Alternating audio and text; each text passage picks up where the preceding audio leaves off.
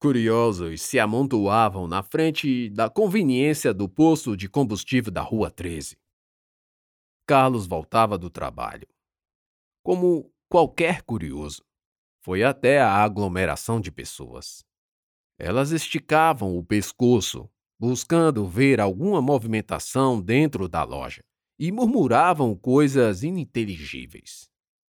Carlos viu quando o carro do IML e duas viaturas de polícia acionaram os motores.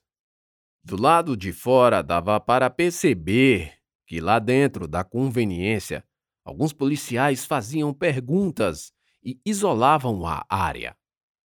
Carlos estava curioso. Já passava do meio-dia e a sensação de fome fora banida pela ideia fixa de saber o que acontecia ali. O que foi isso? Perguntou a um indivíduo montado numa bicicleta. Mataram um cara aí dentro respondeu o rapaz, apontando com o queixo. Como? Carlos perguntou novamente. Parece que foi uma briga. O sujeito torceu os lábios. Parecia confuso, como quase todos ali. É, acho que foi uma briga. Outro ao lado de Carlos disse: Parece que foi um assalto. Esse também não tinha certeza já estava reproduzindo a conclusão de um terceiro. Foram roubar o engenheiro e ele reagiu. O homem disse e saiu. Carlos tentou abrir caminho entre a multidão, mas era complicado. Movido pela curiosidade, chegou até a linha que isolava o local. Lá, as informações eram melhores. Um morto e um preso, disse uma mulher. Essa, pelo menos, falava com certeza. Alguns minutos atrás. Depois da insistência de Sandro, Tiago finalmente pediu misto quente. O jovem que acabara de completar 18 anos dividia a mesa da lanchonete da conveniência com Sandro e Bruno. Esses dois eram mais velhos e conversavam descontraídos.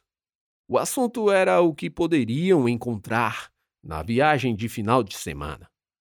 O tempo lá fora estava chuvoso e o céu nublado, ainda que para as treze horas que se aproximavam. E agora?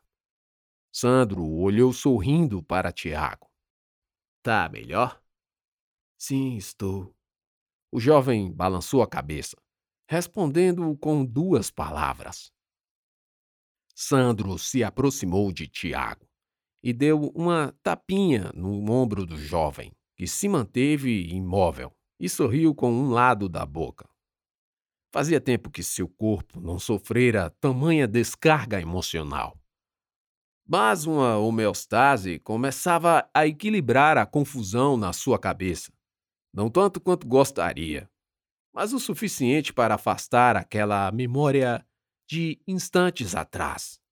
Uma memória incômoda que lhe trazia a repugnância e a angústia de estar próximo de seu irmão, Sandro, depois de tanto tempo. Aquelas gostosas das irmãs do Abraão também vão estar tá lá. Bruno sussurrou com malícia para os dois. Sandro mostrou-se eufórico com a notícia eles zarpavam para uma festa no litoral, perto da cidade onde moravam. A porta da conveniência se abriu.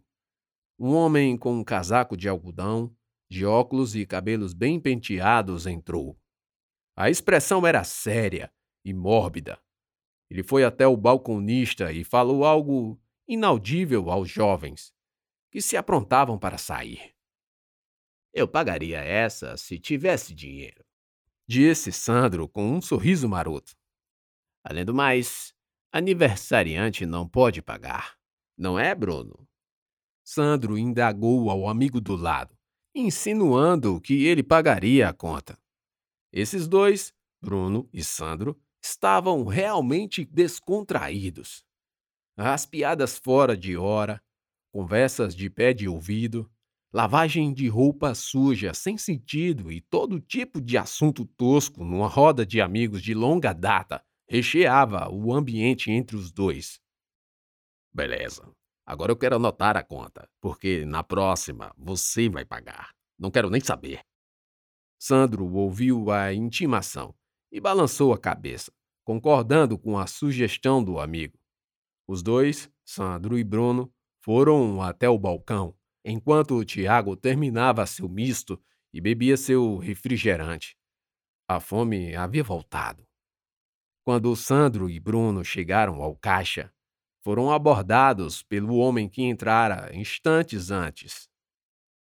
Bonito Maverick é aquele ali. Apontou o homem perguntando. É seu? O desconhecido era alto, branco, usava óculos e articulava bem as palavras. Rosto ossudo e retangular, olhos profundos e olheiras que se destacavam na pele branca. Não, não é meu. E com certeza não está à venda. Sandro virou-se para Tiago e gritou do caixa. Ou será que o dono tem interesse de vendê-lo? Bruno e Sandro começaram a rir da piada que só eles mesmos entenderam. O homem, que havia perguntado, mesmo sem se interessar pelo carro, olhou para Tiago e sua cara se fechou ainda mais. Tiago, com a boca cheia de queijo e pão, gritou de volta. Claro que não! Depois limpou a boca e se levantou. De alguma forma, o açúcar havia mudado subitamente o ânimo de Tiago, deixando-o mais à vontade. Sandro e Bruno faziam os cálculos sobre a conta do lanche. O homem estranho estava sentado numa cadeira no balcão. Ao ouvir a negativa jocosa de Tiago, um súbito calor tomou conta do seu peito. No mesmo instante, ele cerrou o punho no casco de vidro do refrigerante que havia pedido, apertando com muita força. Ninguém percebeu a estranha reação de consunção nervosa, de tão ordinária que foi a resposta. Quando viu que Tiago fora ao banheiro, o homem estranho levantou-se furtivamente, sem atrair a atenção dos amigos que discutiam sobre os números, e acompanhou Tiago. O aniversariante do dia estava urinando no mictório quando ouviu a porta do banheiro se abrir. Olhou por cima do ombro e viu o mesmo homem que há pouco imaginou ter perguntado se o carro estava à venda. O estranho esperou a porta se fechar totalmente. Tiago achou que aquele cidadão talvez ainda tivesse interesse no carro e agora fosse insistir. O homem se dirigia ao último mictório, passando pelas costas de Tiago, em passos lentos, com sonoras batidas de solado de madeira do sapato no piso úmido do banheiro. Cara, não liga não. Tiago iniciou uma conversa, olhando para os furos do mictório e a poça amarela da sua urina. Mas é que eu ganhei esse carro. Tiago sentiu que sua cabeça foi puxada para trás. Encandeou-se pela luz branca do banheiro, sendo lançada nos seus olhos. E logo em seguida foi acometido por uma dor que atravessou sua garganta. Era como se tivesse tentado fazer a barba com uma faca cega. Tentou falar, mas não conseguiu, engasgando-se com o que achava ser a saliva. A mão que segurava sua cabeça agora o soltara.